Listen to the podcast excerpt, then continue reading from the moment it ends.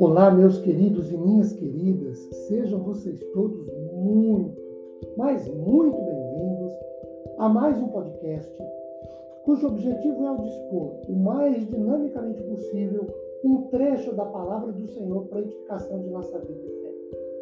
Meu nome é Ricardo Bresciani, eu sou pastor da Igreja Presbiteriana Filadélfia de Araraquara, situada na Avenida Doutor Leite de Moraes, 521, na Vila Xavier. É um prazer, uma grande alegria levar a todos vocês mais uma reflexão bíblica. Hoje, tendo por base o texto de Isaías 43, do versículo de número 1 a 13, eu vou pedir que você, por favor, leia em sua Bíblia esse texto. Queridos, aqui em Isaías 43, o Senhor promete a Israel uma restauração bendita por causa do seu amor através da redenção. E para melhor compreensão desta passagem, vamos dividi-la em duas principais ideias. A primeira, versículos de 1 a 9, 1, 2, 3 até o verso 9. Nesses versículos, Deus assegura a Israel que o manterá e sustentará em todo o caminho que esse povo tem a percorrer. Não só na criação e redenção, mas também em graciosa providência. Por exemplo, no verso 1, lemos assim: Assim diz o Senhor. Queridos, isso identifica o autor da profecia e garante o seu cumprimento. O primeiro verbo hebraico traduzido por criou significa dar feitio novo, uma habilidade divina. É a palavra-chave de Gênesis 1, 1. O segundo verbo, formou, significa dar forma, como fez o oleiro com o vaso, e é usado em Gênesis 2, 7 para se referir à modelagem do corpo humano por Deus. Queridos, o emprego desses dois verbos, hebraico, criou e formou, aqui em Isaías, sugere que a criação de Deus como povo, a criação de Israel como povo por Deus, foi um ato tão decisivo quanto a criação dos seres humanos no princípio. Da mesma forma, o Novo Testamento descreve os cristãos como nova criação em Cristo, pelo nome do Senhor. No verso 2 de Isaías 43, quando lemos: Passares pelas águas, é uma alusão à travessia do Mar Vermelho e do Rio Jordão. Passares pelo fogo é uma metáfora para a proteção contra o perigo.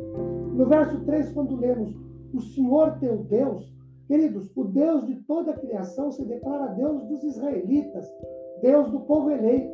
A palavra salvador em hebraico provém do verbo salvar, no original, palavra da qual deriva o nome de Jesus. Jesus é o Deus que salva.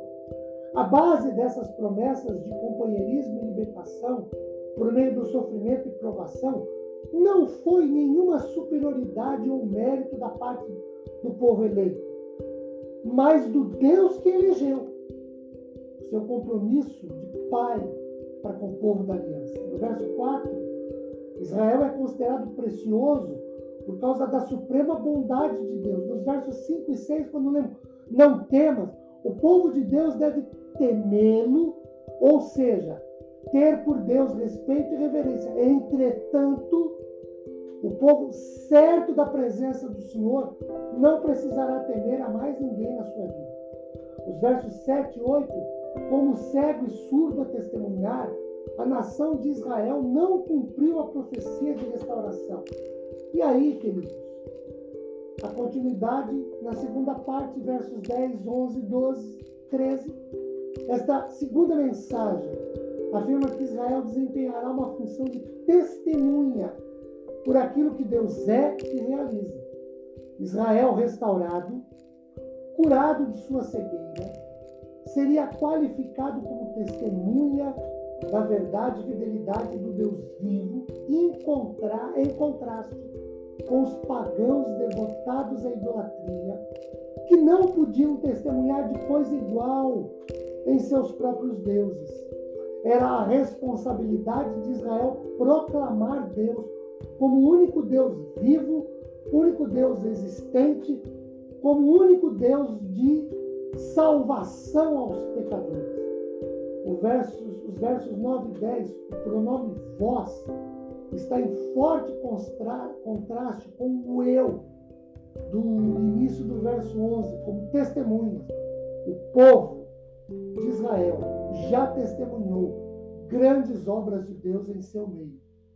Os versos 11, 12 e 13 celebram de maneira magnífica a supremacia de Deus.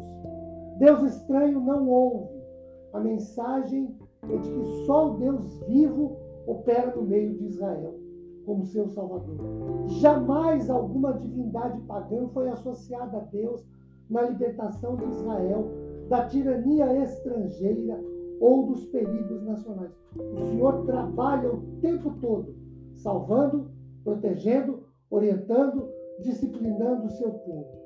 Não há ninguém nas mãos, é uma citação de que só o Senhor é aquele que preserva, é aquele que protege o seu povo. A bênção de paz, de harmonia, de consolo e conforto do Espírito Santo renove nossa vida e fé. Amém, querido.